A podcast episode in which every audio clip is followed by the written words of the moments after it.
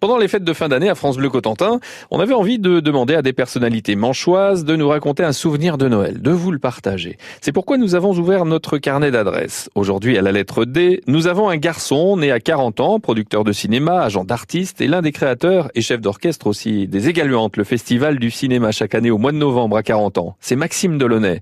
Quand Maxime était petit, son père s'occupait du comité des fêtes de 40 ans. Et cette année-là, tout était prêt, tout était organisé au millimètre pour une arrivée du Père Noël en grande pompe Maxime mon père organisait ce Noël où, euh, où finalement il y avait le Père Noël qui devait descendre en montgolfière euh, dans le centre-ville de 40 ans, accompagné d'un ourson euh, qui devait distribuer des cadeaux un peu à tout le monde. Bon, et l'ourson n'est jamais arrivé, ce qui fait que c'est mon oncle qui euh, était arrivé du, du Mans à toute vitesse pour enfiler le costume d'ourson et, et, devenir un peu l'ourson partenaire du Père Noël.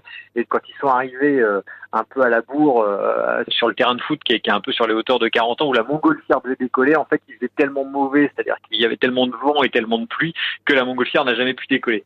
Ce qui fait que ce, Noël qui devait être euh, un peu féerique avec une montgolfière qui descendait du ciel pour l'arrivée du, Père Noël avec son ourson descendre avec les cadeaux etc pour tout le monde c'est terminé je crois dans une haït à, à 15 dans une haït à distribuer des cadeaux dans le centre-ville de 40 ans qui sont allés à l'hôpital un petit peu partout comme ça distribuer les cadeaux ce qui finalement a donné je crois un, côté un peu ubuesque et en même temps assez rigolo, assez chaleureux à ce Noël qui devait être féerique, qui est devenu un petit peu brinque-ballon, mais qui, je crois, pour plein de gens est resté un, un très joli souvenir. En tout cas, moi, gamin, ça reste un très joli souvenir. Il y a quelque chose de cinématographique là-dedans.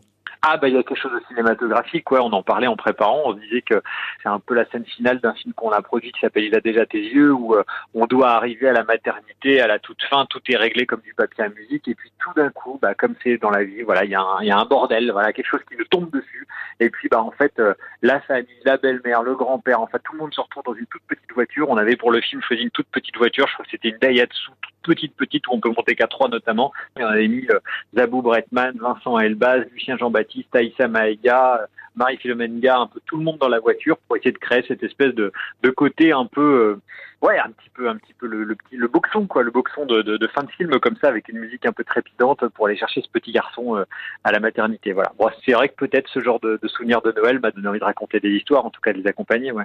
En tout cas, un souvenir sympa. Merci beaucoup, Maxime Delaunay. Et puis joyeux Noël, hein, quand même. Hein. Ouais, joyeux Noël à vous, joyeux à tous.